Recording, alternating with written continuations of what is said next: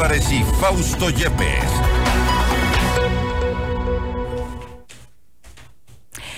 Este jueves se cumplieron 10 días desde que el presidente Daniel Novoa decretó el conflicto armado interno para enfrentar a las organizaciones terroristas. ¿Cómo combatir además eh, la crisis política, social y económica? Lo vamos a revisar enseguida. La noticia requiere profundidad. En Notimundo están los protagonistas de la noticia. El contacto a esta hora es con Germán Rodas, coordinador de la Comisión Nacional Anticorrupción, para hablar sobre los 10 días del decreto 111 del presidente Daniel Novoa. ¿Cuáles son las consecuencias? ¿Qué es lo, ¿Cuáles son también las expectativas que se tiene respecto de las acciones del gobierno? Doctor Rodas, gracias por estar con nosotros. Fausto Yepes le saluda, bienvenido. Gracias, Fausto. Buenas noches. Un saludo cordial a usted, a los eh, que nos escuchan lo propio. Gracias, eh, doctor Rodas. Eh, un poco la preocupación es ahora cómo combatir, además de la crisis de inseguridad, la crisis social, política y económica por la que atraviesa nuestro país. Los ciudadanos finalmente tendremos que ser quienes asumamos el costo de la inseguridad que no ha sido solventada, no ha sido garantizada por varias autoridades.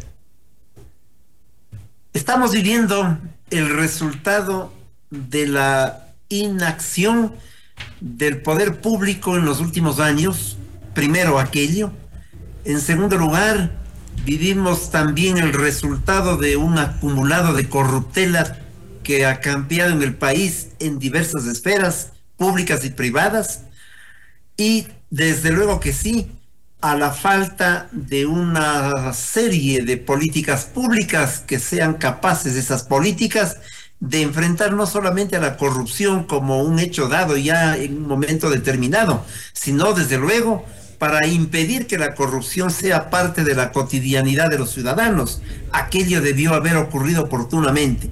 Frente a estas circunstancias, es evidente que todos tenemos responsabilidades que asumir para enfrentar la crisis. La opinión, por ejemplo, de los medios de comunicación, del periodismo de investigación es fundamental.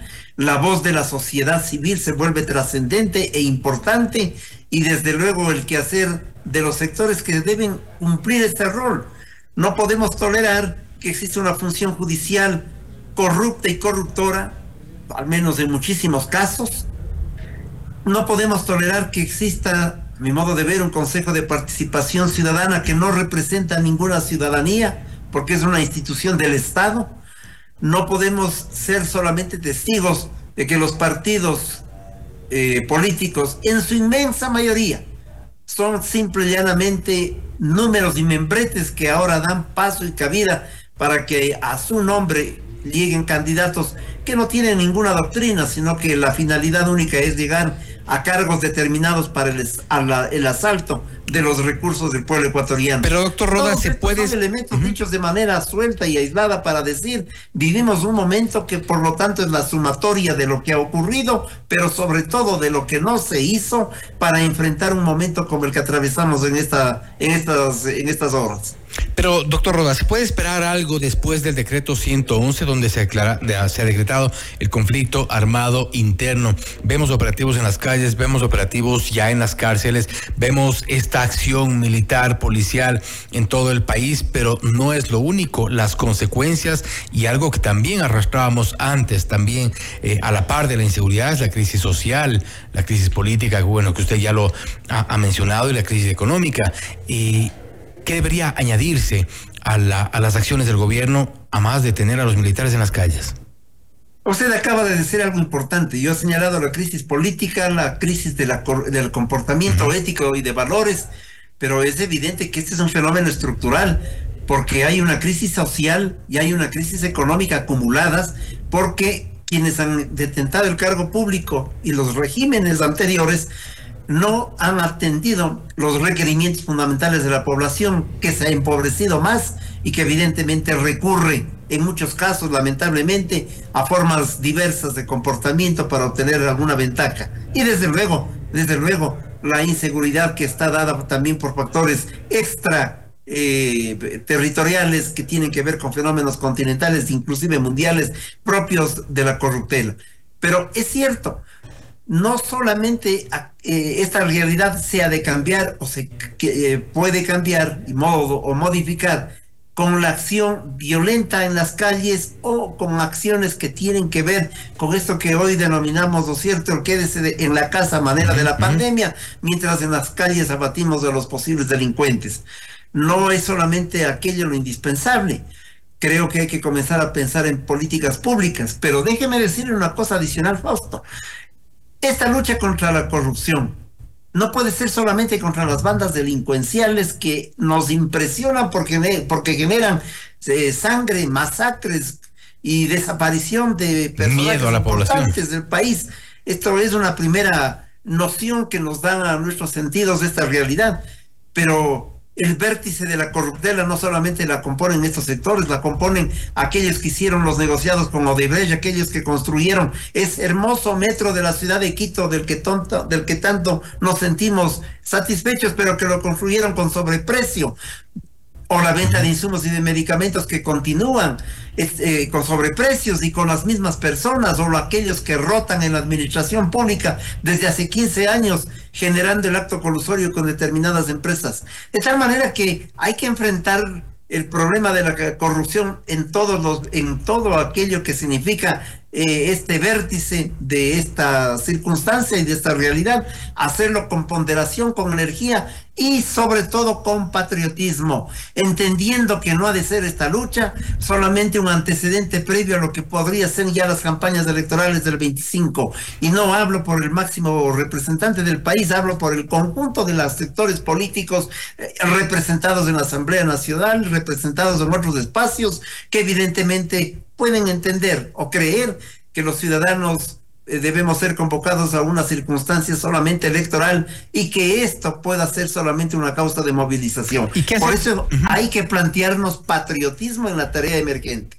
¿Qué hacer, doctor Rodas, con eh, las estructuras desde la función pública que están lamentablemente corrompidas y no eh, ni siquiera se sonrojan para, para hacer este tipo de actos? Y me, voy a referir a un caso en concreto, lo habíamos abordado con la vocal suplente del Consejo de la Judicatura Solanda Goyes, al inicio de este noticiero, pero eh, y, me quería referir a lo hecho por Javier Muñoz Intriago, vocal del Consejo de la Judicatura, hay que decirlo así, aún no ha sido titularizada Solanda Goyes, pero él insistía en eh, asistir a las sesiones del Consejo de la Judicatura desde la cárcel 4. Tengo aquí la carta enviada precisamente hoy, 18 de enero del 2024 a las eh, 3 y 20 de la tarde, le reciben.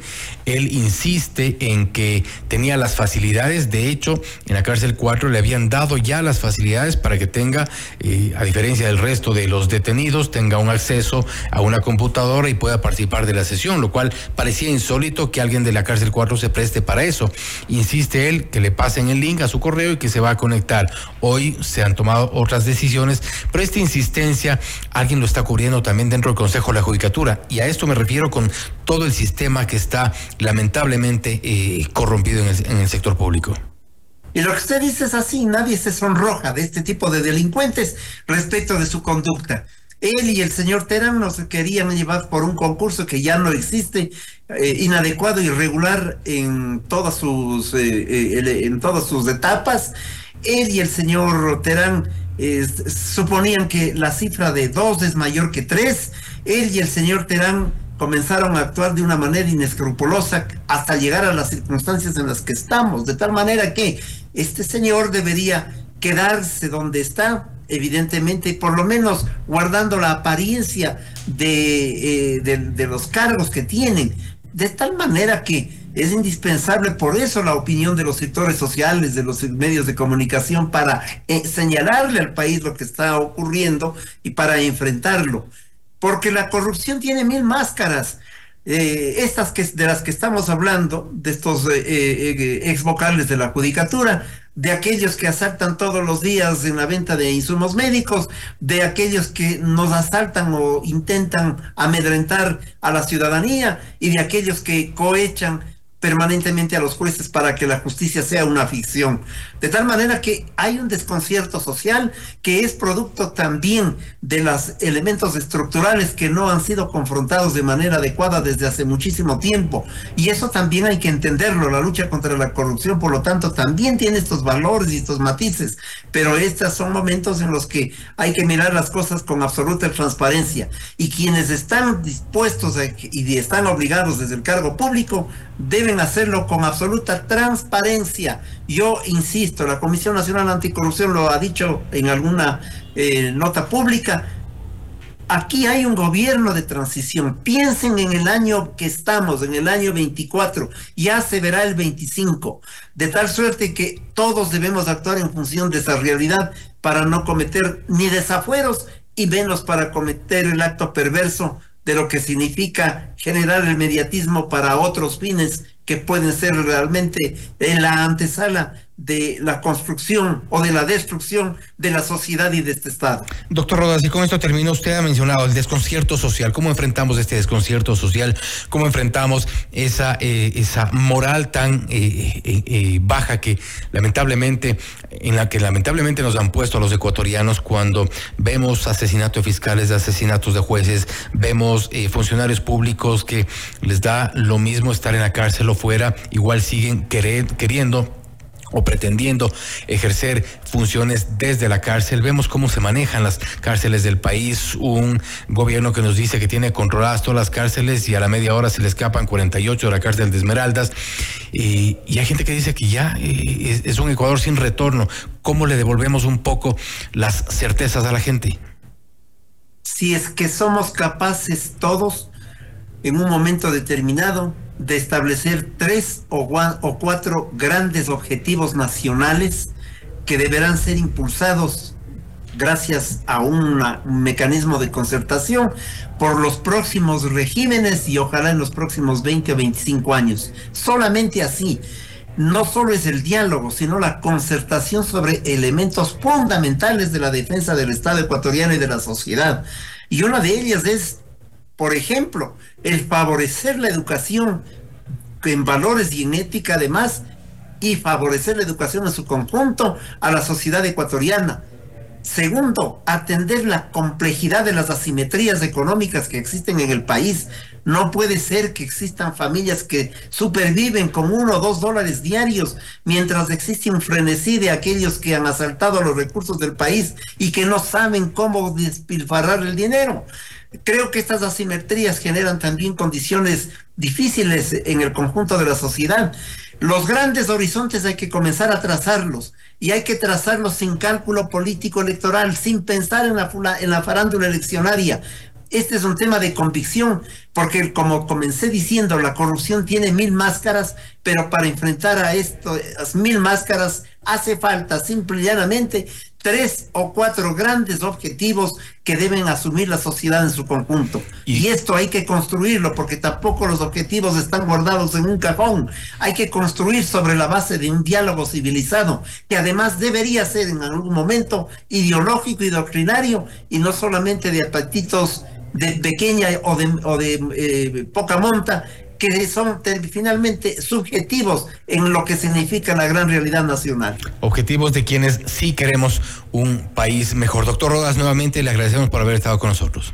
Gracias a usted, Pasto. Buenas noches y a los oyentes lo propio. Hasta pronto. Gracias. Una buena noche también. Ha sido el doctor Germán Rodas, coordinador nacional de la Comisión Nacional Anticorrupción, hablando sobre la crisis política, social, económica en nuestro país y precisamente a raíz de que se ha decretado el conflicto armado interno en el Ecuador. Hay opción de que la situación cambie difícil, pero al menos sí hay quienes nos planteamos la posibilidad de hacerlo. Esto es Notimundo Estelar, siempre bien informados. Usted está escuchando Notimundo. Periodismo objetivo, responsable y equitativo.